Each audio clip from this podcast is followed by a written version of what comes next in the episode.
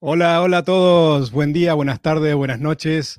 Bienvenidos otra vez al show de Vivir Exitosamente, donde nos gusta hablar sobre hipnosis, terapia, realización personal, desarrollo personal, control mental, muchísimas de estas cosas que nos reúnen hoy en este día, en este video y que luego podrás ver la repetición. Mi nombre es Pablo Robles, soy hipnoterapeuta, em, coach mental y en esta oportunidad tengo un placer de invitar a una compañera, una amiga, compañera de curso, de formaciones, amiga, que eh, vive en España. Yo estoy en Toronto, en Norteamérica, en Canadá.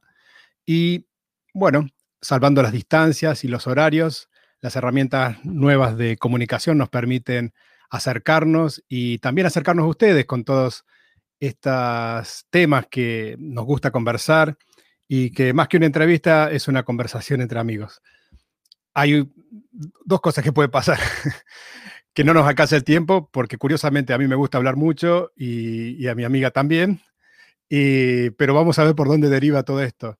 Y el tema en que vamos a tratar hoy es sobre el inconsciente.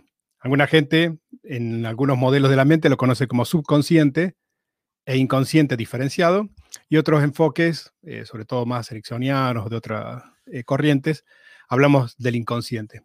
Y vamos a estar utilizando ambos términos, significando aquello que no es consciente. Así que, bueno, clarificado eso, eh, le voy a dar la bienvenida. Maricé, Maricé está con nosotros, la voy a sumar al, a la conferencia. Ella es hipnoterapeuta, es entrenadora mindfulness, yo soy entrenador de, de cursos de José Silva, tenemos cosas en común, ah, es agente de cambio. Ella también se ha especializado en hipnosis orgánica y control del dolor. Me gustaría también que nos hable un poco de lo que ella se especializa, lo que la hace diferente a otros hipnoterapeutas, que por supuesto hay, hay muchos y, y bien habido que haya. Ah, también ella trabaja con reparación de traumas de la infancia, fobias, ansiedad, adicciones depresión, hipnoparto, muchísimas cosas. Así que mejor, qué mejor que ella misma se presente y, bueno, darle la bienvenida a nuestro show. Maricé, hola. Hola Pablo, ¿qué tal? ¿Qué tal? ¿Cómo estás? Pues muy bien, muchas gracias por invitarme. Ya sabes que me gusta hablar de estos temas un montón. sí, sí, sí, no puedo, no puedo evitarlo, igual que tú. O sea que sí, que a lo mejor hablamos de más. Yo, yo te voy a dejar hablar, ¿eh? Yo intentaré dejarte hablar porque hablo mucho también. No, no, pero tú eres, tú eres mi invitada. Eh, sí, vamos a ver si no nos interrumpimos. pero es un placer eh, tener eh, la posibilidad de que nos ofrece hoy en día esto, ¿no? De podernos juntar a charlar y que muchas cosas interesantes que conversamos y que conversamos también fuera del show, en, en, nuestra comunicación como en, una gran comunidad de hipnoterapeutas que hay ¿no? hoy en día a nivel mundial y que nos reúnen esta, estas eh, distintas formaciones, distintos eh, medios tecnológicos, de, de, todo eso que tan interesante poderlo compartir, abrir este espacio y que gente nos pueda escuchar, que pueda tomar algunas cosas que le pueden llegar a servir y que bien algunos incluso dicen, pues sabes que escuché tal cosa y me cambió la mirada, me cambió la vida, o no sabía que esto estaba, se podía hacer o estaba disponible y, batallando con algo que podía tener una solución y entonces tener una, una mirada que sume. Y eso es básicamente parte del propósito de este, de este show. Así que te agradezco un montón poder estar aquí y como verás, hasta empecé a hablar. encantada, encantada. Bueno, pues... Lo, que me gustaría saber es que eh, tú eres una persona que trabaja muy bien con el inconsciente, generalmente llamamos inconsciente. Básicamente es lo que hago. Bien. Y que básicamente yo creo que todos como terapeutas hacemos, pero de distintos enfoques, ¿no? Como algunos son más directos, más indirectos, eh, usando trance profundo, usando trance ligero, usando no trance. Entonces, a mí hay, mm, nunca se ponen de acuerdo los especialistas en una definición de hipnosis, y me gustaría empezar ahí, em, que hay definiciones académicas, hay definiciones de diccionario, hay un saber popular que no siempre es correcto y que tiene una idea a veces no tan correcta de qué es la hipnosis. Y, a lo largo del tiempo, incluso yo no sé si se puede definir de una manera así.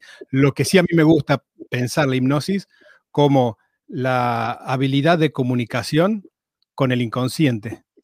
Es la forma de, de, hablar con el inconsciente. Para eso vamos a tener que pasar lo que es el factor crítico, que es un concepto. Entonces, unas definiciones dicen eso. Otras definiciones hablan de, eh, bien, del establecimiento de sugestiones o de, o de sugerencias pasando el factor crítico. Algunos hablan de estado, otros de no estado.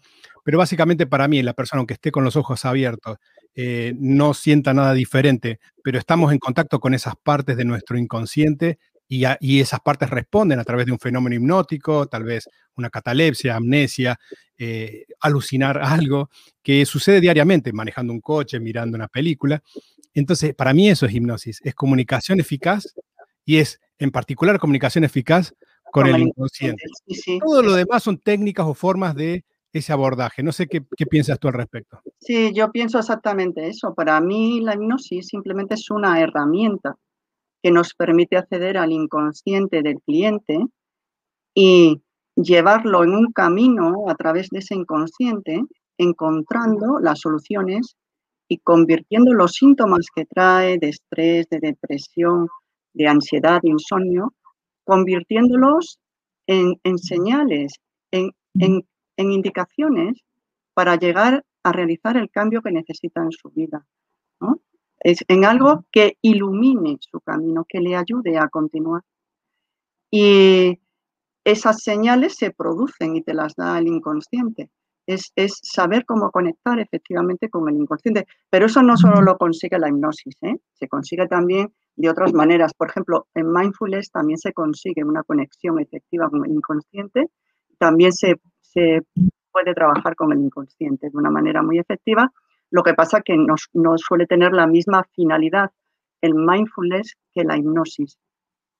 Si acaso el mindfulness lo más que hace es eh, eliminar el estrés o ayudarle a una persona a, lidiar, a domesticar su estrés, a saber llevarlo, a, a, autocontrolarse, a autoconocerse. Es también, yo mezclo mucho, yo uso muchas herramientas de mindfulness en hipnosis, las uso porque ya que he estado años uh y dirigiendo sesiones de mindfulness, pues lo aplico, sobre todo con cierto tipo de clientes. Yo con los clientes a los que les resulta muy difícil entrar en hipnosis, eh, ya sea porque tenga una especie de lo que yo llamo pánico escénico, a, poner al descubierto, digamos, eh, sus intimidades o su inconsciente, ¿no? Que, se, pues utilizo técnicas de mindfulness hasta que consigo que llegue a entrar en trance profundo. Suele ser las técnicas más efectivas para ese tipo de cliente, esas y las ericksonianas. Bien. Sí, yo, coincido completamente. Y a veces eh, herramientas, yo para mí es como expresar de distintas maneras esta comunicación, como tratar de explicar algo y la persona no te entiende y lo explicas de otra manera. Eh, y mientras más te acerques al lenguaje del, receptor, en este caso del, subconsciente del, o el inconsciente del cliente, más efectivos vas a ser. Y hay algunos enfoques que son unidireccionales, ¿no? Como que no. Eh, te ponen en trance, leen un script, no. Eh, no. tienen feedback y después ven si funciona o no. Y hay otros enfoques que son los que me gustan más y que también esto te convoca porque de luego vamos a hablar de un poquito de teoría de, terapia de partes y demás, que tiene que ver con una, una comunicación bidireccional y, ese, y, de esa manera, al ser la comunicación más efectiva, los cambios son más efectivos, las cosas que se pueden lograr. Y, y bueno, eso también, ¿no? Abrir un poco eh, hipnosis. Hay gente que cree que te, te, meten en un trance profundo, cámbiame el chip o léeme un script o leer algo que para que entren las sugestiones y que yo cambie. Que me den una orden y que me cambie. Y, no, y no, no, se, no, hacen, no se empoderan, no, no se hacen cargo de su parte y de que en realidad hay algo que tienen que mejorar en su comunicación, que ya su subconsciente lo está comunicando con un síntoma y que no están atendiendo algo. Y, esa facilitación, como facilitador de comunicación entre la mente consciente del cliente que viene con un comportamiento, una conducta, un patrón de pensamiento, una emoción que no le gusta, eh, hacer de intermediario para poder eh, poner de acuerdo sus partes, alinear los patitos, digamos si tenemos patitos en el subconsciente y, el patito y la pata o, el capitán de la mente consciente. Eh, en Argentina solemos decir alinear los patitos, es una forma eh, graciosa de decir de que alguien sea más coherente o que, o que, no esté tan loco, disperso, más coordinado. Alinear los patitos es decir, bueno, estás medio loco, anda al, al arregla locos para que te alineen los patitos. Nunca había oído esa expresión, alinear los patitos. Muy bien, lo, diré a partir de ahora. Que sí, yo estoy de acuerdo contigo. En realidad la terapia es lo que llaman una co-creación, donde intervienen los dos. Interviene el inconsciente del paciente e interviene tu inconsciente como terapeuta, está influyendo. También es la intervención de las neuronas espejo. Todo lo que le dices a tu cliente te lo estás diciendo también a ti mismo. De hecho, a mí últimamente me está pasando que desde que hago terapias para adelgazar, estoy adelgazando yo sin, variar para nada mi dieta ni hacer nada. Noto que se me caen los pantalones y que estoy adelgazando. Y es esto de las neuronas espejo debe ser muy eficaz. Y, sí, yo estoy de acuerdo en ese en esa tipo, tipo de relación bidireccional. Y en que no consiste en que tú le impongas un criterio de, mm. terapia o... No, no. De hecho, yo mm. muchas veces sobre la marcha cambio de técnica. Si yo veo, si ya conozco mucho al cliente, ya sé qué tipo de técnicas le van y qué no, pero en las primeras sesiones soy capaz de cambiar de técnica varias veces en la misma sesión. Claro, y, eso me, parece fantástico. Esto que decís de las neuronas espejo también se explica en el sentido de que el terapeuta o el hipnotista, eh, junto con el cliente, ambos están en un trance, ambos están en una comunicación. Y como tú, tú como terapeuta también estás en trance, muchas de esas sugestiones que son positivas y que tu subconsciente las acepta, eh, te terminan repercutiendo, como tú dices, eh, de manera positiva. mucho cuidado Tal cual, tal cual. Tenemos a, gente que nos está viendo, a ver, eh, Gabriela Cusanelli, una gran amiga, compañera en Argentina, que hemos hecho formaciones en terapia vidas pasadas juntos eh, y algunos cursitos más también. Eh, gracias, Gabriela. Rita Viana también nos, manda una reacción. Nayade Saez nos dice, qué buena invitada. Nayade, compañera nuestra. Gracias. bien, muchas gracias. Y, y sí, el, algo que, me llamó la atención también en esto de, la comunicación y de formas más efectivas, más eficaces de llegar al inconsciente, eh, descubrir la razón por la cual, eh, qué función cumple ese síntoma que viene el cliente, el consultante a verte y y hacer tu proceso terapéutico allí, hay veces que es como que la persona dice, yo quiero cambiar esto, pero no puedo. Hay una parte de mí que, que se resiste. O hay como esa intuición, ¿no? De las partes. Y quiero las partes, las partes. De que a veces eh, cuando uno, como hipnotista, si solo trata el, el, inconsciente como una sola entidad, como una sola persona, y, y, a veces puede ser que estés hablando con la persona correcta, a veces no. Y a veces estás hablando con la incorrecta. Y, y, eh, y, esto de las partes, uno, yo le empecé a darme cuenta, digo, claro, uno a veces le sale el niño de adentro y se comporta de una cierta manera. A veces se pone, el, la, el, yo le digo, la gorra de, de, de policía o del, de padre o tal vez va con, con nuestros padres, que ya mayores, y uno se pone el, el, rol de, del hijo. Y como que tenemos distintos roles o partes o, roles. o, actores y que no nos comportamos igual. Tal vez no nos comportamos igual con nuestros amigos que en la relación con nuestros hijos o en el trabajo. Y, y hay cosas menos evidentes que también tienen que ver con, con conductas, con acciones y con cosas que eh, llevamos a cabo.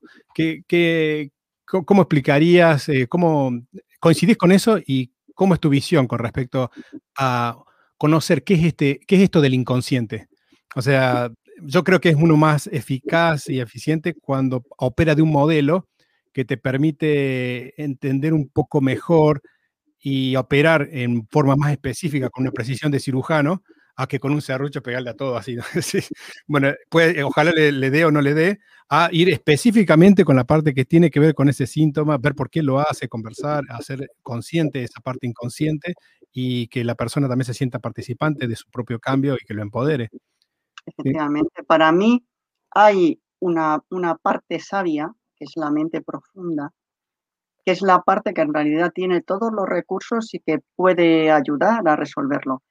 El problema, luego hay otra parte, que es la que te complica la vida, porque es una parte protectora que apareció en el momento que, apareció en tu vida eso que no podía tolerar o que no quería tolerar. Y entonces decidió intervenir para proteger al sujeto, para proteger al cliente. Pero esa protección a lo largo de los años ha dejado de ser innecesaria y ahora más que nada le estorba al cliente. Por ejemplo, una reacción de ataque de pánico le estorba mucho a un cliente para llevar una vida normal o una fobia no le está permitiendo llevar una vida normal. Entonces, ahora ya no necesita que aparezca ese síntoma para protegerle. Y luego hay otra parte que lleva años luchando contra la otra parte, intentando solucionar el problema, pero que no puede sola. Entonces, yo la, la mayoría de las veces la verdad es que si coges a la parte que generó el síntoma con buena intención para ayudar y haces una regresión al momento que se originó esa forma de actuar suya y, y haces la terapia con esa parte, al final esa parte entiende que ya no es necesario lo que está haciendo y acepta que le cambies la función, acepta seguir protegiendo, pero de otra manera, trabajando ahora a favor del cliente. Pero hay muchas veces que te das cuenta de que el tema no está quedando bien cerrado. Y yo lo que he visto ahí, entonces yo decido hablar con la mente profunda. Y le pregunto que a qué se ha dedicado en todos estos años, que qué es lo que ha estado haciendo, que si ha estado viendo ese problema que ha generado la parte que intenta defender al cliente, la, parte que genera la fobia, que genera el estrés, el pánico, y los esfuerzos de la otra parte por solucionarlo, que mientras ha ocurrido eso durante X tiempo, ¿qué ha hecho? Él que es la parte sabia, ¿qué has hecho? Muchas veces te sorprende oír cosas como observar. Entonces, hay veces que la solución es darle un empujón a la mente profunda, a la parte sabia, darle un empujón. Bien, si colabora, pidiéndole ayuda, pidiéndole que colabore, pidiendo que llegue a un acuerdo, pero yo también me he encontrado con, con gente reticente a aportar esa ayuda o que la parte sabia esté un poco en contra también del cliente. Y entonces hay que hacer trabajo también con esa mente profunda. Mm. Porque si no, no se cierra la, si no se cierra el acuerdo entre las partes y se integran todas, si te queda por ahí una parte que no, o sea, como estés haciendo terapia de partes y notes que no queda bien cerrado por cualquier cosa, por cualquier, a lo mejor por una expresión en la cara, o no lo tienen ni, que verbalizar, pero que tú lo notes, hay que intentar llamar a más partes, sobre todo a la mente profunda o a la parte controladora, a la parte que está controlando que eso no se resuelva, para trabajar una segunda vez con esa parte y hacer una segunda regresión dentro de la misma terapia, si hace falta. Sí. Hasta, que, hasta que todos acepten ese acuerdo y puedan integrarse solucionando el problema. Y la verdad a mí me ha resultado muy efectiva la terapia de partes mezclada con la, con la regresión, muy, muy, muy efectiva. E incluso en casos como adelgazar, lo he hecho mucho eso, muchísimo. Y da mucho resultado porque produce mucho insight en el cliente. De repente eh, salen muchas, el cliente ve muchas indicaciones, muchas cosas que le ayudan tiene muchas lucecitas, se le encienden muchas bombillas en la cabeza que le dicen por dónde tiene que ir y cómo resolverlo. Y eso es, en definitiva, lo que queremos conseguir en terapia, ¿no? Que aparezcan esas bombillas, esas lucecitas, esos insights. Y entonces eh, eso, pues te indica que todo va muy bien. Sí, sí. yo creo que en esto de la terapia de partes, eh, yo creo que es lo que más ha calado como modelo y que ha tenido diferentes enfoques o formas de trabajar luego, ah, desarrollando distintas, eh, diría, distintas hasta incluso enfoques terapéuticos. Eh, yo estuve, cuando me, me enteré, me empecé a, a interesar por este tema, empecé a leer varias y a, ver varios entrenamientos, varios autores, y algunos decía, eh, por ejemplo, eh, Roy Hunter, eh, dice, si yo no tengo un trance profundo, no lo trabajo. Y él hace como una, una escala del 1 al 100, y si no está por debajo de 50, que le pregunta al mente subconsciente, sigue, y si no puede, bueno, ve otro proceso. Y además tiene cuatro pilares que arranca con sugestiones y y imaginería, y si eso lo resuelve bien, si no sigue a otro, bueno. Em, pero hay otros que van a un enfoque mucho más simple y directamente trabajando con las partes, en realidad en vez de poner, por ejemplo, dos partes, ah, trabaja con la parte consciente de la persona y la parte del síntoma. Y, y si hay otras partes, va trabajando de a una. Eh, y no usa trance. Dice, no, yo para mí, la persona con ojos abiertos, eh, respuestas ideomotoras es eh, la instalación de, la, de, la, forma de comunicarse con el, con el subconsciente, que, que le llama respuesta motora, pero puede ser alucinaciones de, de, imágenes, puede ser sonidos, puede ser eh, em, ciertos olores o sabores, dependiendo de las personas, pero mayormente responden de una forma kinestésica o visual. Y, y en cuando se le, a lo que voy es a lo que vos mencionaste, cuando hay una, no se puede llegar a un acuerdo y ya intentó todas las formas, prueba con periodos de prueba hagamos una cosa. Por un, la persona, la, parte, por ahí no está de acuerdo. Eso lo he hecho yo. Claro, la parte que por ahí no está de acuerdo con eh, dejar de, hacer eso que vino haciendo siempre, aunque esté, lógico decir, bueno, pero sí lo puede dejar de hacer por un tiempo. Y, y vos estás seguro que es un gana-gana porque ese periodo de prueba va a resultar. Le va a, gustar, le va a gustar, y va a terminar cediendo. Sí, y, y por otro lado, el eh, otro enfoque, por ejemplo, de Roy Hunter, lo he escuchado decir que eh, cuando el problema no puede resolver con las partes, llama a una parte de sabiduría, eh, una parte superior de la persona, un, eh, la sabiduría infinita, que, eh, incluso se puede llamar a la sabiduría universal. universal y, a, veces, y a veces hay, luz, pero es que a veces hay canalizaciones. Yo haciendo partes eh, he tenido una canalización con una cliente que de repente estaba hablando con la parte colaboradora, le estaba haciendo preguntas yo y de repente cambió el tono de voz, cambió el ritmo, empezaba a hablar sin parar, sin darme, sin dejarme entrar. Cada vez que intentaba entrar a preguntar algo me interrumpía y seguía, seguía, seguía, seguía. Y entonces me doy cuenta y le digo, perdón, ¿quién eres? ¿Cómo quieres que te llame? Y entonces me dijo, llámame Luz, llámame Luz.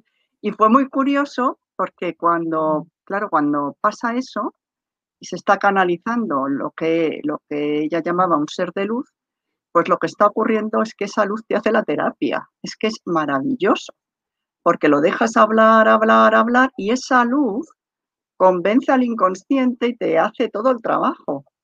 Y, fue, fue maravilloso y ocurre muchas veces. Ahora, respecto a lo que has dicho antes de la de hacer terapia con idiomotor y que estas personas dicen que ellos lo hacen sin trance, yo, desde mi punto de vista y desde mi experiencia, yo uso mucho el idiomotor. No lo uso cuando trabajo online, no lo hago con los dedos, lo hago con las dos manos enfrentadas. Si el inconsciente está de acuerdo, las manos se juntan, si no está de acuerdo, las manos se separan. Pero es que el idiomotor consigue trance, con el idioma motor.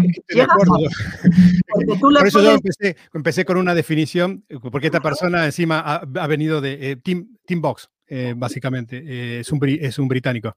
Él, él ha venido trabajando de, como inmunoterapeuta y, entonces ya se atendía 6, 7, 8 personas por día, y dice 5 días a la semana y dice, no puedo seguir haciendo que la persona entre en trance y, y ese tiempo. Y empezó a probar sin poner la persona en trance, según él, eh, y trabajar con los movimientos ideomotores directamente en la, en la entrevista previa y los establecía. Y se después en la segunda hacía el trance y digo, ¿para qué? A ver, y empezó a trabajar de esa manera y perfeccionó un método que él le llamó control. Eh, pero básicamente, bajo mi concepto, que es el que expresé al principio, eso también es trance hipnótico. Lo que pasa que no le quiere llamar hipnosis para que la gente no se haga la idea del trance tradicional de cierra los ojos y más profundo, más profundo. Y, y, que la persona está hablando también y y hay una disociación muy, muy perfecta porque algo que mm, vale la pena explicar con respecto a la mente o, nuestras, nuestras percepciones, nosotros utilizamos la imaginación, que es también uno de los canales de comunicación del inconsciente. Y si yo, mi mente consciente, usa la imaginación, eh, por ahí interfiero, porque estoy usando el mismo canal.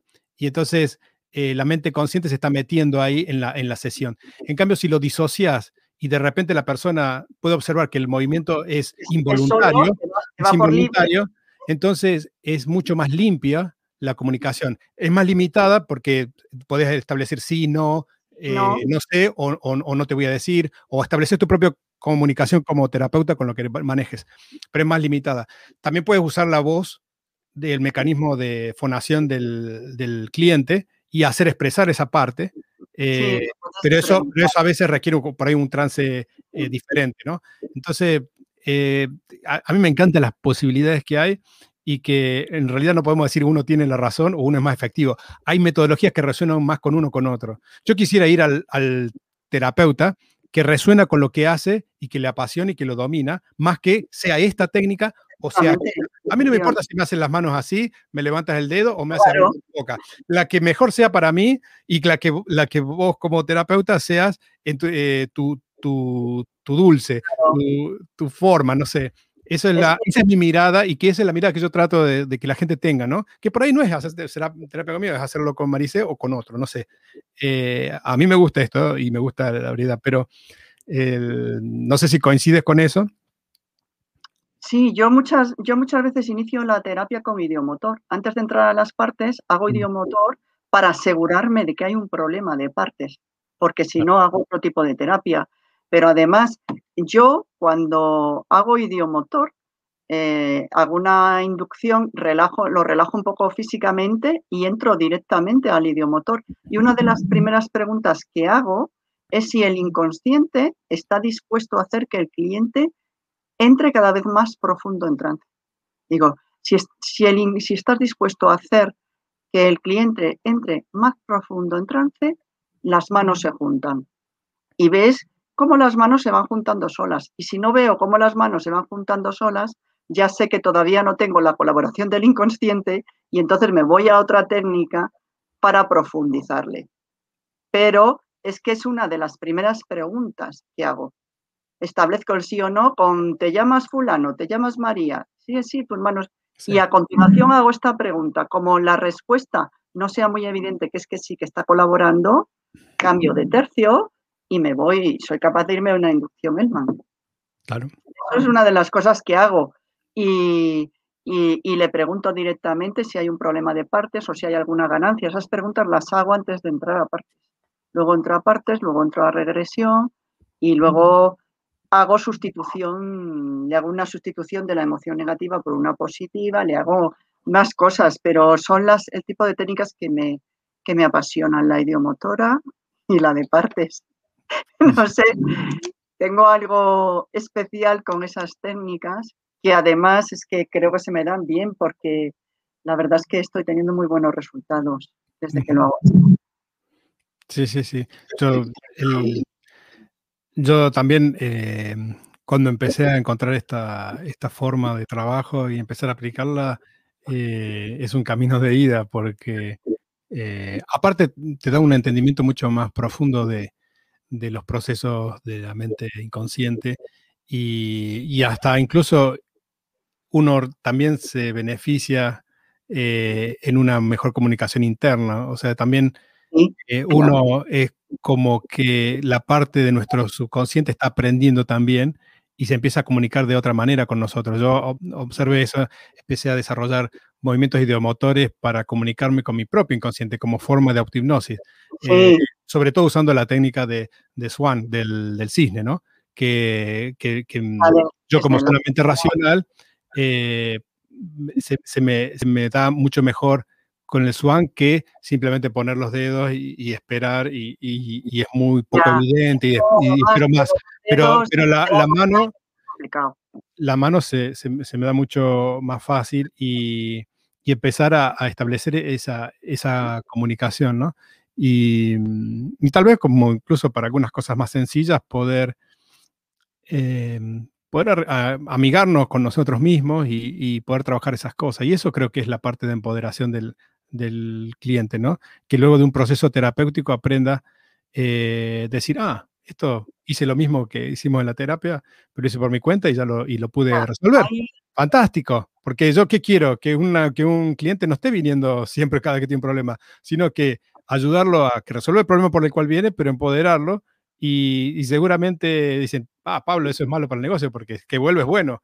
Que vuelva no es bueno, porque significa que no estoy haciendo buen trabajo. Y si no hice un buen trabajo, esa persona te va a traer más gente, seguramente. Entonces, es un gana-gana. Eh, ¿qué, mejor que empoderar a la persona que te, que te consulta, ¿no? No, te quería comentar cuando has dicho lo de los movimientos ideomotores y tal, que te lo haces a ti mismo y tal, que hay mucha gente que haciendo mindfulness se tiene movimientos espontáneos en los dedos, se le produce movimiento idiomotor. Mm. Porque la conexión con el inconsciente también es muy, muy profunda, ¿no? El, el mindfulness se basa en enfocar tu atención en algún proceso físico que esté ocurriendo ahora mismo en tu cuerpo. Por ejemplo, en la Por ejemplo, cómo te circula la sangre en un dedo. Te concentras ahí, entonces al concentrar la atención en algo físico, la conciencia se abre, la mente se libera. Y entonces vas por un camino en el que digamos que terminas en el fondo del lago, que es donde está el inconsciente. Es que quizás es un, para mí es un trance, es otra de las definiciones, ¿no?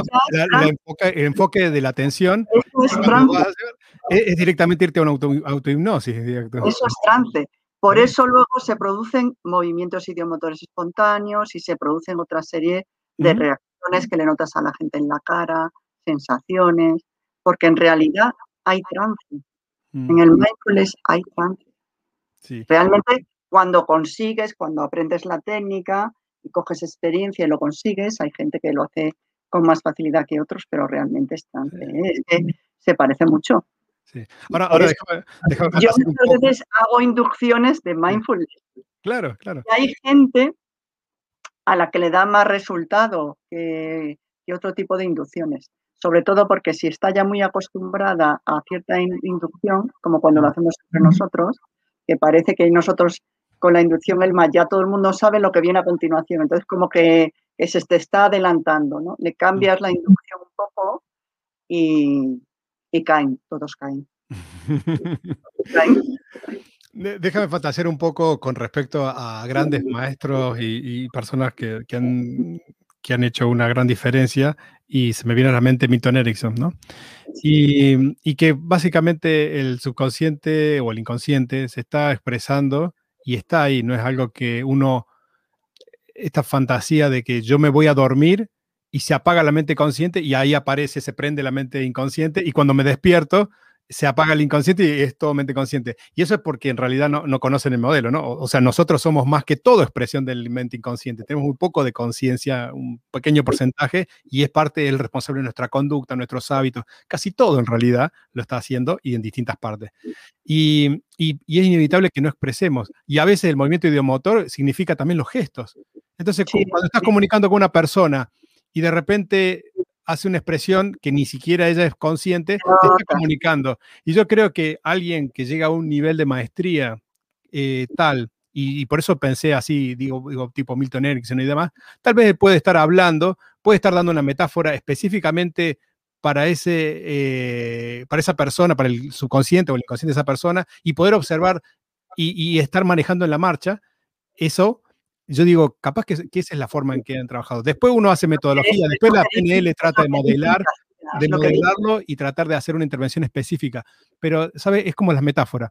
Yo soy docente y utilizo las metáforas casi diario como para explicar cosas, para entender un concepto, para dar un ejemplo.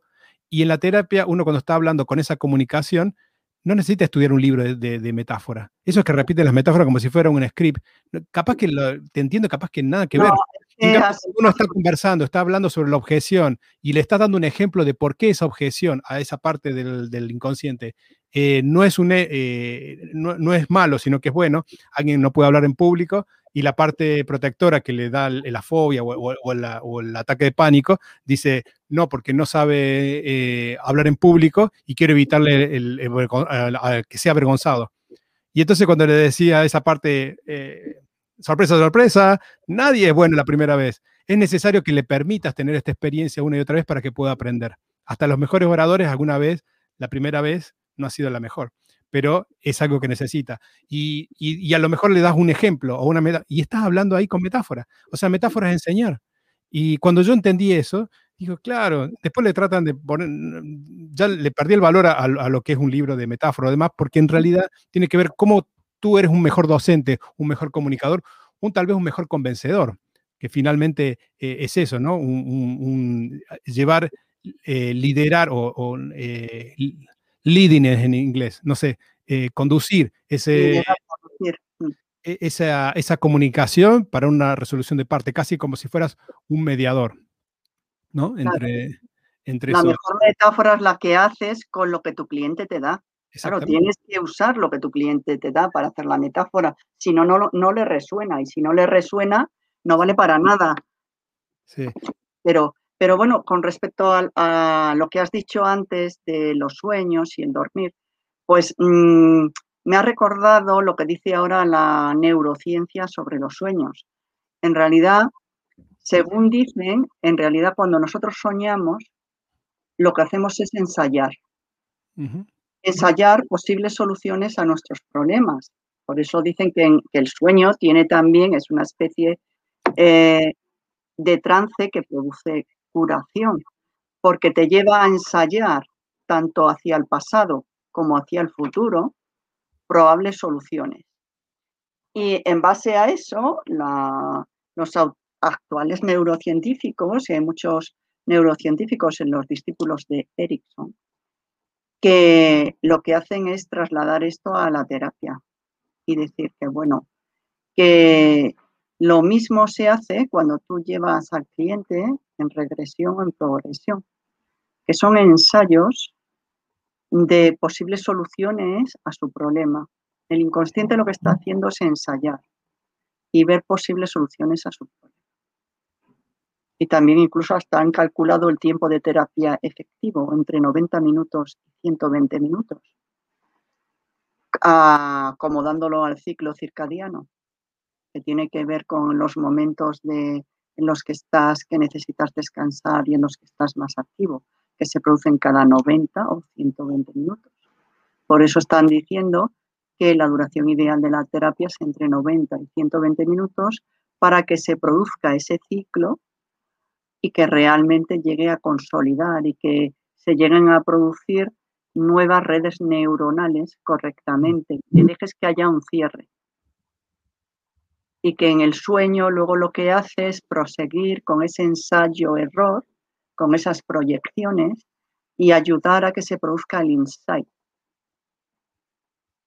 Bien. Tengo unos comentarios que eh, quisiera eh, sumar. El, bueno, Nadade nos manda saludos. Francisco Javier Douglas dice, muy buena Maricé, cuando puedas, que explique lo que mencionó en otra entrevista sobre el movimiento en la terapia. Yo creo que es lo que hemos estado hablando, tal vez, los movimientos de motor. Ah, Como recordatorio, hablaba de una barca utilizar el movimiento para fijar mensajes.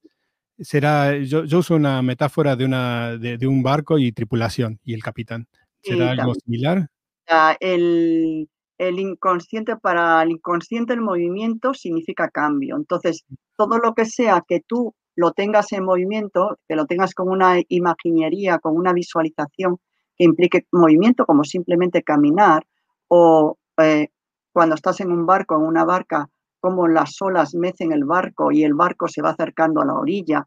todo lo que sea movimiento, vas caminando por un camino y al fondo ves un lago o una casa y ahí es donde quieres llegar. Tienes un objetivo al que quieres llegar y para llegar a ese objetivo, que es imaginario, en este caso representado por una casa, por la orilla, por un lago, un mm. sitio en el que descansar, pues lo que tiene que hacer es moverse. Entonces le están diciendo al inconsciente que lo que tiene que hacer es cambiar, es hacer un cambio. Entonces, digamos que es una forma de empujarlo con mm. suavidad, indicándole cómo debe hacer el cambio, dónde se tiene que dirigir. Mm. Yo he probado por ahí en, en charlas hipnóticas eh, con esto de que de asumirme yo un propio trance, de que estoy hablando con el, con el cliente, pero también con su subconsciente.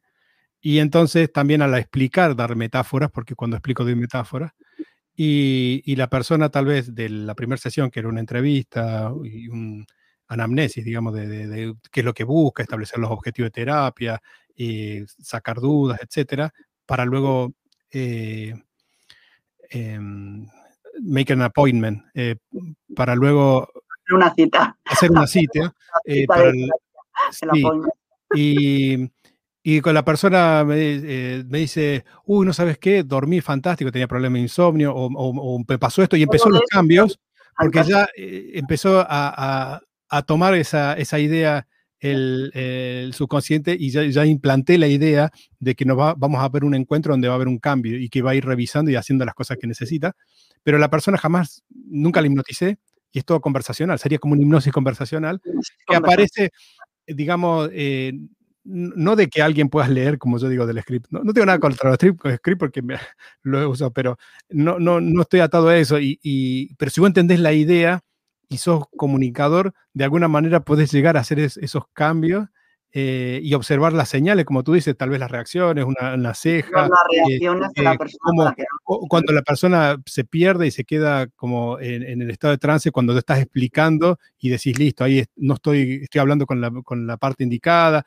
todas esas observaciones que nosotros como hipnotistas nos gustan y, va, a mí me gustan nada más, no sé, pero que, que tiene que ver con esa, esa parte de, de la comunicación de hipnosis y, y lograr cambios a veces te digo, de, ni siquiera empezaste la terapia y ya empezó a, cambiar. Hablando esto de la, de la, metáfora, ¿no? Porque a veces puedo usar esas, esas metáforas en una explicación en el momento adecuado con la persona atenta eh, para ya iniciar el proceso terapéutico, incluso antes de la primera intervención. De hecho, la hipnosis se puede hacer con los ojos abiertos. Claro. Y, y el mindfulness también, ¿eh?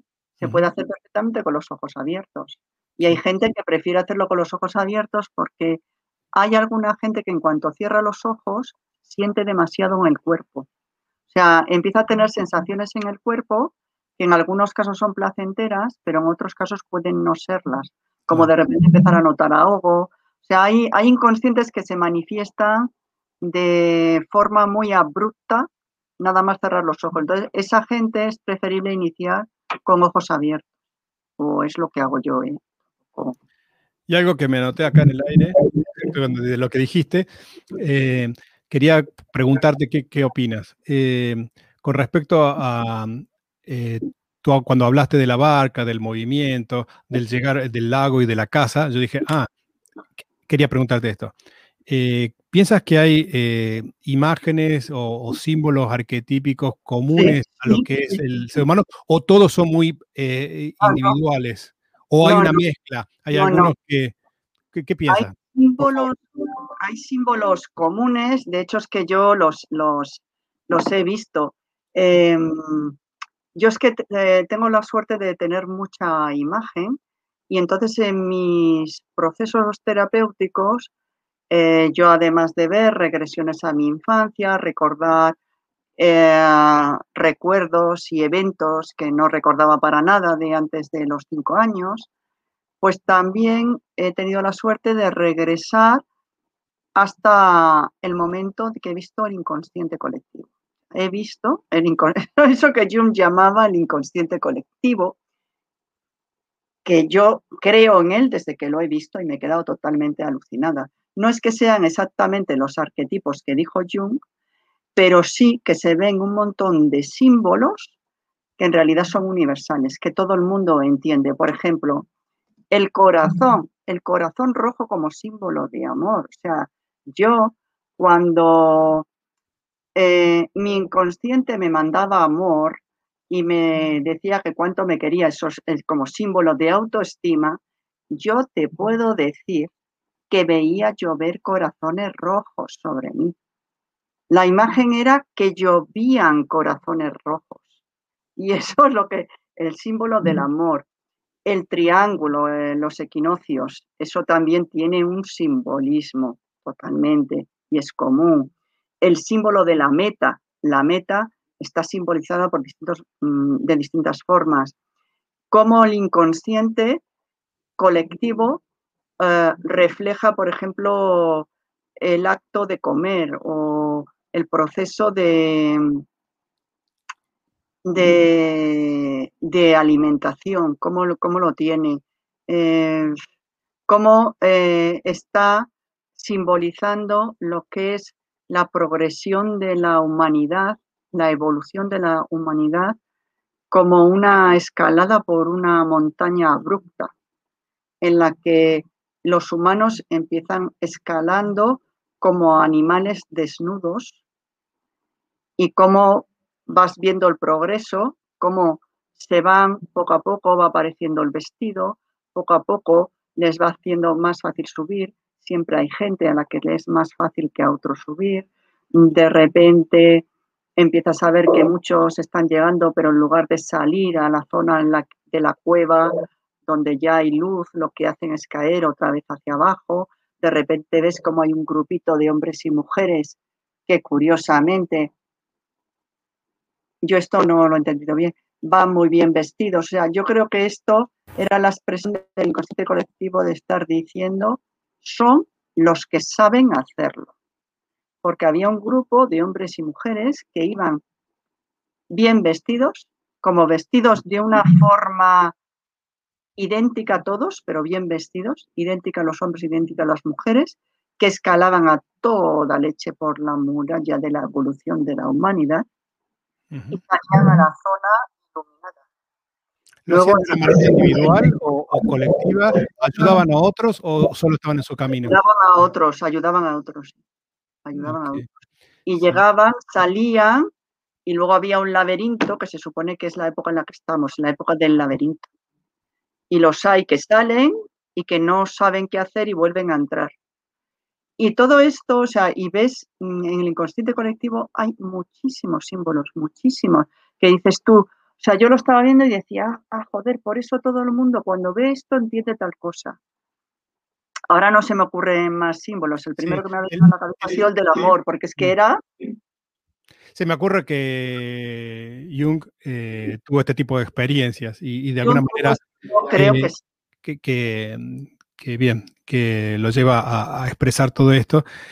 Yo he tenido algunas formaciones donde, una, una en particular que, trabaja con niños para ayudarlos a superar eh, ciertas limitaciones, traumas y demás, de una manera totalmente inocente, sin, sin exponerlos a un proceso terapéutico, eh, simplemente con imágenes. Entonces, son psicodinamias que eh, decís, bueno, vas a imaginar una casa, cómo es la casa, y te lo va describiendo, cuántos pisos tiene, ventanas, color, y todo, y todo eso te va conformando la imagen que tiene el niño, y según eso hay una interpretación, según los pisos, tal vez las cantidades de, si, representa la madre, creo que en el caso ahora no recuerdo, pero creo que la casa representaba a la madre, si tiene varios pisos significa que, que, tiene más exigencias, menos exigencias, si está, si está descuidado o no, bueno, muchísima información y después todo un, catálogo de, descripción eh, de, de qué significa qué parte y qué cambios deberían realizarse en el hogar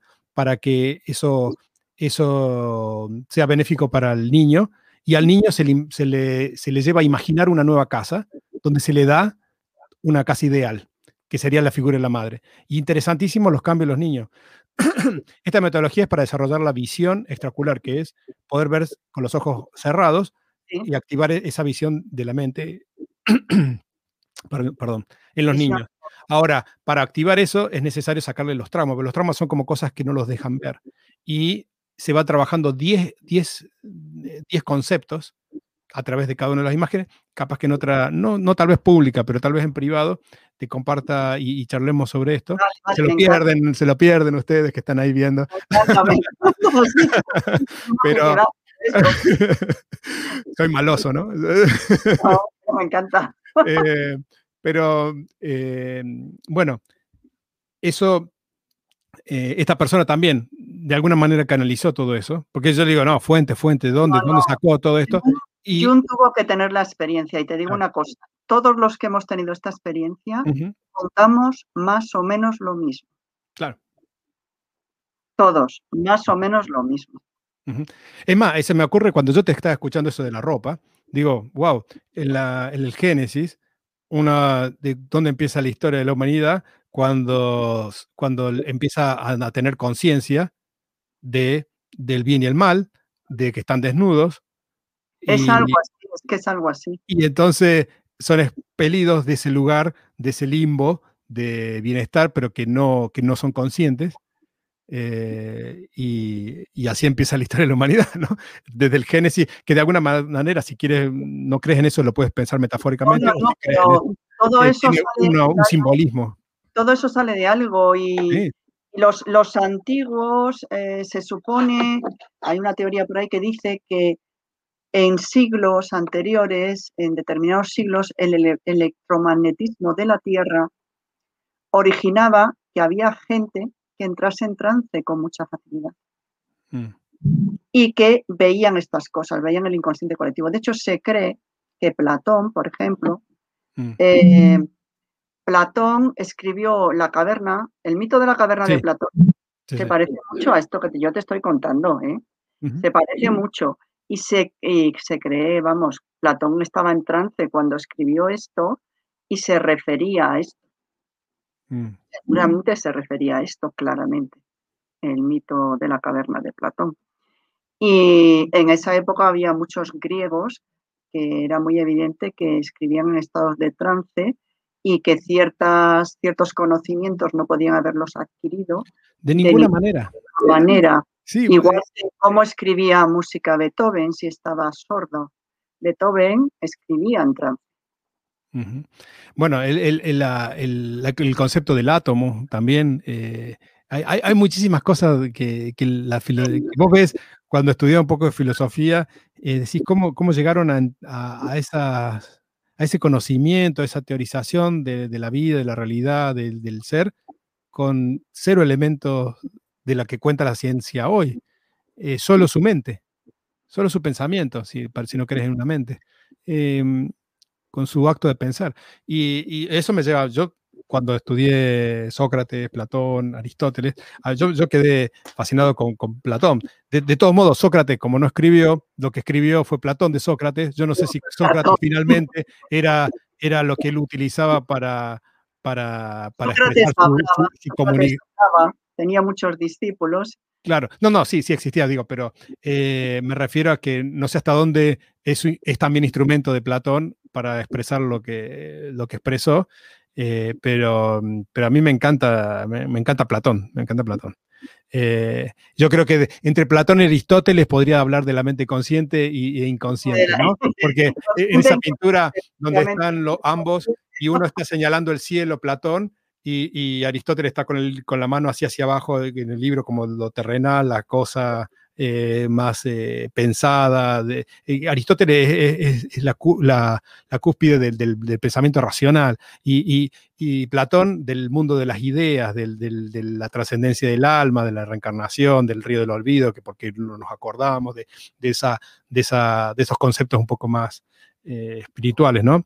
Y, yo creo que, que, ahí eh, uno abreva muchísimo, eh, digamos, aprendizaje de, de, estos, de, esta, eh, de, de, lo que hoy en día estamos dando otro modelo, ¿no? Mente consciente, subconsciente, consciente. Es lo mismo, pero dicho de otra manera. En realidad lo avanzaron mucho, ¿eh? Mm. Lo avanzaron muchísimo. Bien. Mucho más que Freud, al que yo le tengo una cierta manía, pero bueno. ¿Quién? A Freud le tengo una cierta manía. Mis colegas, mis colegas filósofos me critican por eso, pero yo a Freud le tengo, a mí me gusta Jung, pero a Freud le tengo una cierta manía. ¿Y manía a qué te refieres? pienso que era un sádico, yo pienso que era ah. un sádico y ya está. Dicen, hombre, dicen que cambió el pensamiento, el modelo de pensamiento radicalmente y tal, pero yo, yo le tengo manía. Sí, bueno, yo creo que... es eh como yo me pregunto de dónde han surgido ese tipo de mentes tan cuadradas, de dónde sale todo eso y qué clase de quizás patología hay que tener o de, o de eh, inconsciente peculiar hay que tener para escribir todo eso y para hacer esos constructos teóricos mm. tan para mí, eh, para mí es, ideología, o sea, es, el constructo de, una, de, ideas de, una persona. No, tiene que ver con ciencia o con... O Efectivamente es ideología eso, tiene mucho ideología. Y, es, una novela atrapante y hasta incluso divertida o, entretenida. Y entonces yo creo que ha calado más por eso, como decir una, una serie de Netflix, claro. Que, que, en realidad por, por, el, por la utilidad terapéutica o el, o el, verdadero conocimiento. Como la New Age como la New Age. Ah, me, van a matar algunos decir esto, Y bueno, de, hecho, yo creo que al, principio estaba, iba orientado eh, Freud al principio, pero yo creo que cuando abandona el hipnosis, eh, primero que la hipnosis de esa época no es la de ahora. Cabecilla, ¿eh? Y, y yo he escuchado, no sé si tal si es así, de Em, Jerry Kine eh, en un entrenamiento. Eh, Jerry Kine ya, falleció, pero en Estados Unidos era director del Omni Hipnosis eh, Training Center, o sea, entrenamiento de, hipnosis. Y decía que un pariente, no sé si era un sobrino o quién, en una convención de hipnosis dijo que en los últimos años, antes de que partiera, antes de que muriera Freud, reconoció y dice lo que hizo no sirvió para nada y que si hubiera sabido lo que se sabe hoy de hipnosis, hubiera, no hubiera desarrollado nada de lo que hizo. Y que lamentó mucho que, eh, dice, este, esta es la terapia de los pobres. O sea, porque rápidamente consigue objetivo y, y, no es años de terapia, de, una cierta casta que hasta algún momento era como, como, como distintivo de una clase social. Ah, yo tengo mi psicoanalista. O, yo me psicoanalizo. como revolver en la mierda, mm. muy claro, como revolver en los problemas, en la mm. basura que hay en tu mente y nunca resolver nada mm. y tener al paciente ahí continuamente ahí dando vueltas, traumatizándolo y retraumatizándolo más. O sea, yo eso no lo puedo, eh, no, yo no puedo estar de acuerdo con eso. Sin embargo, hoy en día con la hipnoterapia actual se consiguen resolver los problemas. Sin todo eso, y de mm. forma muy efectiva, entre tres y seis sesiones ya está todo hecho. Mm. Bien. Y, aclaremos que, bueno, también como la hipnoterapia también es nueva, hay muchos enfoques. Hay gente que cree que es leer script. No estamos hablando de eso, estamos hablando de todo lo que estuvimos hablando. Que es, un trabajo más profundo, es un trabajo. No es leer script. Claro, claro y que tampoco se entienda mal, también funcionan y el caso es, una, es una, intervención eh, rápida. Yo, yo, yo, lo pongo en este la banda gástrica, hay quien con la banda gástrica elimina 40 kilos. Mm. Yo, yo voy con este concepto, es como cuando la tripulación no tiene ningún problema, ninguna objeción y ante la orden del capitán directiva van y llevan el barco a flote. Ahora, si llega, cuando hay objeciones son esos casos en donde no funciona, donde los cambios tampoco son permanentes en todo caso, que tiene un cambio, pero como diciendo, sí, sí, está bien, te hago caso, pero después a la larga vuelvo a hacer la mía. A los pocos días eh, vuelvo. Entonces, eh, es una intervención útil siempre y cuando todo esté de acuerdo, toda la tripulación haya objeciones, porque si hay objeciones hay que tratarlas, y por eso el enfoque para mí eh, es más profundo el trabajo y, y cambios duraderos cuando se hace de esta otra manera, ¿no? Sin duda. Bien, qué interesante. Ya se nos pasó una hora. Se nos pasó una hora. Bien, eh, ¿quieres eh, comentar algo más? Eh, a mí me interesaba el tema de dolor y hipnosis orgánica, porque eso, ah. a veces el dolor lo tratan desde una hipnosis profunda, que tú sabes, o, para aquellos que conocen y están familiarizados con la hipnosis, eh, cuando tú estás desarrollando profundidades de trance, se produce una cierta anestesia, analgesia se llama, que tiene la sensación, pero no el dolor, de forma natural. Y que si además lo sugieres, lo sugestionas, eh, tiene cierto efecto. Pero eh, a, mí, a mí se me hace como que con la hipnosis estamos operando a través de la imaginación y de órdenes eh, sobre ciertas partes orgánicas, pero hay otras partes que pueden no estar de acuerdo o que pueden estar después produciéndolo y estamos como en eso que eh, hago autohipnosis para no sentir el dolor, pero después lo siento y después hago autohipnosis. Lo, como que hay, existe esa tensión y, yo quiero saber cómo es tu enfoque al respecto. No, mi, mi enfoque es que hay que trabajar el problema en profundidad, ¿vale? Normalmente hay que trabajar partes. Lo que pasa que yo, independientemente de eso, las sesiones que tienen que ver con orgánica, porque el cliente tiene un problema orgánico, simplemente porque tiene, por un problema emocional, tiene la tensión muy alta, yo lo que hago es al final de la sesión, a lo mejor le estoy haciendo una terapia para ansiedad, bueno, pues al final de la sesión, lo que hago es hacerle una especie de caja dorada con la que le controlo la tensión que luego cada vez me sale de una forma distinta. Puedo usar imaginería o no puedo usar imaginería, puedo llevarla a una sala de máquinas o simplemente puedo dar una orden directa a su inconsciente, cosa que también funciona muy bien. Depende de la persona, pero si tiene un inconsciente colaborador, darle una orden directa al inconsciente de que simplemente comience a ajustar la tensión arterial o comience a disminuir la fiebre, lo hace. El inconsciente va y lo hace y termina el cliente la sesión sin fiebre y con la tensión regulada. Y además eso puede ser duradero. Eh, en mi experiencia, las regulaciones de tensión que hago son muy duraderas. A lo mejor he tenido que hacer una segunda sesión a los tres meses, pero son muy duraderas. O gente que tiene problemas. Ahora estoy tratando, por ejemplo, un caso de lupus, que en los de lupus una de las cosas que tienen es que llega un momento que no, que han pasado tanta ansiedad que no respiran bien.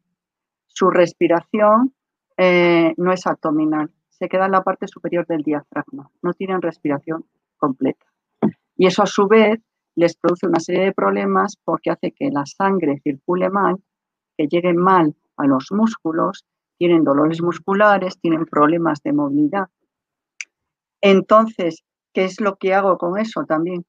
Pues mm, darles una serie de sugestiones para respiración completa. Es más, el tipo de inducción que les hago incluye la respiración y el que observen la respiración. Y la verdad es que casi desde la primera sesión empezó con respiraciones completas y desde entonces hace la respiración completa y el diafragma no le, no le, no le sufre. Eso también le quita dolores y le quita ansiedad, pero por ejemplo también puedo dar ah, instrucciones, puedo hacer una especie de, guía de mindfulness, incluso les doy CDs, en la que los tengo observando la circulación de la sangre por el cuerpo. Por ejemplo, cuando tienen problemas de contracturas musculares porque no les llega la sangre a los músculos, los pongo, los induzco en trance profundo y eh, los induzco a imaginar o a ver cómo su sangre circula por sus venas y cómo la sangre circula por todo el cuerpo y llega hasta los más pequeños capilares de los dedos. también es una técnica que funciona. Pero eh, con el dolor, cuando hay dolor agudo, en realidad eh, no es trance, lo que funciona no son técnicas tipo regresión, lo que funciona no es eso lo que tienes que hacer. Primero tienes que calmarle el dolor y para eso tienes que primero reducirles la ansiedad, enseñarles a respirar otra vez, usar técnicas tipo mindfulness y una vez que los tienes ahí, pues hay técnicas como la de sacarles el dolor del cuerpo, que imaginan que su dolor ponerse la mano donde tienen el dolor e imaginar que el dolor se queda pegado a la mano y que sacan el dolor del cuerpo e imaginar que ese dolor tiene un giro, que rota en una determinada dirección, es sentir la temperatura que tiene el dolor, bueno, una, serie de submodalidades más. Y de repente que imaginen que ese giro cambia. Todo esto se supone que el dolor está disociado de él porque lo tienen fuera del cuerpo. Entonces empiezas a cambiar la rotación, el giro del dolor, y cuando has cambiado de cambiar ese giro, de cambiarle si es necesario la temperatura, porque en vez de estar tan caliente, que significa inflamación, que lo sienta más frío. Una vez que todo eso está adaptado y que es cómodo para el paciente, ya le puedes volver a decir que vuelva a poner la mano en esa zona del cuerpo y que vuelva a introducir, pero ahora esa nueva sensación ya sin dolor. O sea, hay una serie de técnicas. Están también para los casos de dolor, por supuesto que se utiliza también la regresión y la progresión a futuro. Lo que pasa que no lo llevas a un momento, eh, no lo llevas a un momento en el que se originó el dolor, porque seguramente eso es muy difícil de identificar. Lo llevas a un momento anterior a que se desarrollase la enfermedad, a un momento en el que ese dolor todavía no existía. Porque lo que quieres hacer es producir cambios en las redes neuronales que han estado conduciendo ese dolor y que han estado reproduciendo ese dolor y a lo mejor eh, eh, produciendo ese dolor en un momento en el que ya no es necesario porque ya la causa física que le producía el dolor eh, se ha ido. Esto pasa mucho, por ejemplo, con los problemas musculares o con los problemas que hay de dolor tras una operación. En realidad, ¿por qué continúa el dolor? Pues porque tu mente ha aprendido y porque los mecanismos de dolor que hay en el cuerpo que conectan todas tus células con el cerebro siguen gritando que hay dolor, aunque no lo haya. Entonces, ¿qué es lo que haces? Llevas a un, en regresión a un momento del pasado en el que no existía ese dolor y en el que estaba perfecto, le haces vivir eso, le haces sentirlo, ¿vale? Si es necesario, se lo anclas, aunque en principio esta técnica no consiste en anclar. Lo llevas, entonces lo traes otra vez al presente. Y del presente lo llevas al futuro. Y en el futuro le haces imaginar en un futuro tal y como estaba en el pasado. Y una vez que lo ha vivido y que lo ha sentido bien, lo traes otra vez al presente. Y cuando está en el presente, le pides que valore otra vez su dolor de 0 a 10, cosa que ya lo habías pedido al principio. Dependiendo de cómo esté, si no está en menos de 3, te lo llevas otra vez al pasado, a otra situación en la que estaba perfectamente, que lo viva. Lo traes otra vez al presente valora el dolor. Lo llevas otra vez a otra situación futura. Y así como eso lo que estás haciendo es modificando las redes neuronales. Y llega un momento que ese dolor se queda muy atenuado e incluso a cero, que es lo ideal. Y a partir de ahí, entonces ya sí, lo llevas a otro momento y le haces un anclaje. O en ese mismo momento presente en el que no estás sintiendo ningún dolor, se lo anclas. Pero hay un montón de técnicas, luego hay mucha técnica de imaginería, o sea, depende cuál sea el problema físico que tiene. Por ejemplo, es que es muy efectivo, la hipnosis es muy efectiva solucionando inflamaciones. Incluso con los tumores benignos es muy efectivo. Por ejemplo, eh, yo me resolví un problema que tenía en la base de la boca, por debajo de la lengua. Me desperté una mañana con todo eso como una piedra, como una piedra como cuando se te atascan las glándulas de la saliva. Mm. La lengua subida, que no, que estaba por encima de los dientes. Bueno, me mandó el dentista corriendo a urgencias porque la mayoría de las veces que pasa eso es, cáncer o, es que tienes piedra en las glándulas y entonces te tienen que operar, quitarte la ah. glándula de la saliva, es un follo. Entonces me hicieron una radiografía panorámica buscando las piedras, no las encontraron, no encontraron. Y entonces me dijeron que me tenían que operar. Y yo me asusté, me asusté, me asusté. Y porque habitualmente es precancerígeno. Entonces me asusté tanto, sobre todo porque yo no quería que me hicieran nada con un bisturí por debajo de la lengua. O sea, yo solo de imaginar eso decía, no, no, no. Entonces me empecé a inducir hipnosis y a imaginarme que yo cogía una goma y que limpiaba esa zona. Lo hacía cuatro o cinco veces al día. De repente paraba, me concentraba, me autoindicía hipnosis y empecé a imaginar que me limpiaba toda la zona. Pues te puedes creer que el día de la operación me metió los dedos en la boca el médico, como siempre hacía, el de masilofacial, y decidió no operarme. Dice, no está bien del todo, pero esto se habla. No se había ablandado con antibiótico, no se había ablandado con nada. Dice, pero está hablando. Dice, ¿qué has hecho?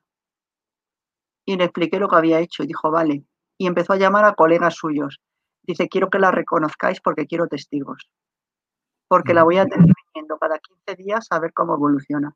Cada 15 y a los tres meses había desaparecido del todo. Y lo, lo, que hice fue esa, técnica. Es una técnica muy buena para eliminar inflamaciones. Cuando notas que tienes una inflamación en los senos paranasales, mm. imaginas que te limpias o con un bisturí o con una goma, con algo, que te lo limpias, con un pincel, que lo limpias y que va desapareciendo.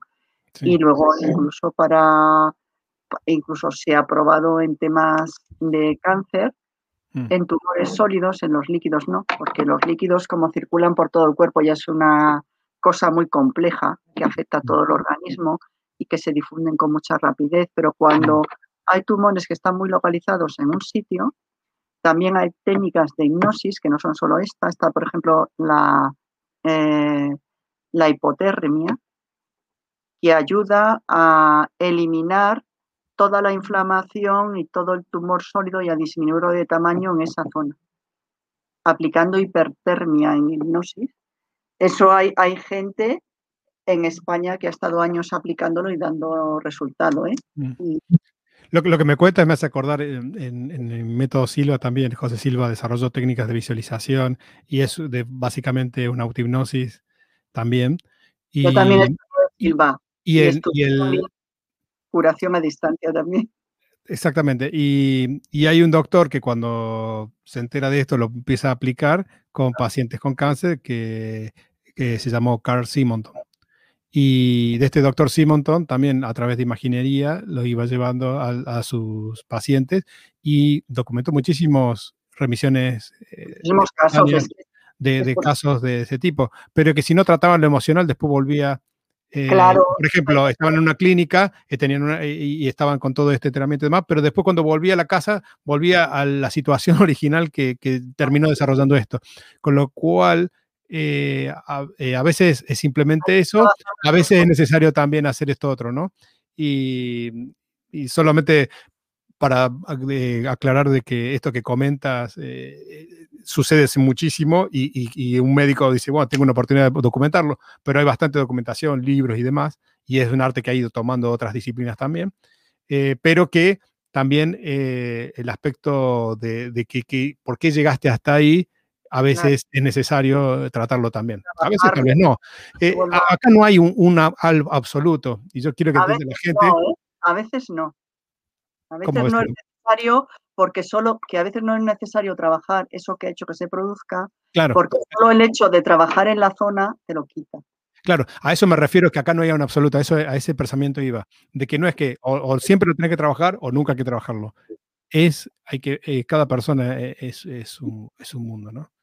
Eh, mientras más aversado en el tema esté el profesional, más eh, oportunidades de, de, de operar de diferentes formas el cambio está disponible.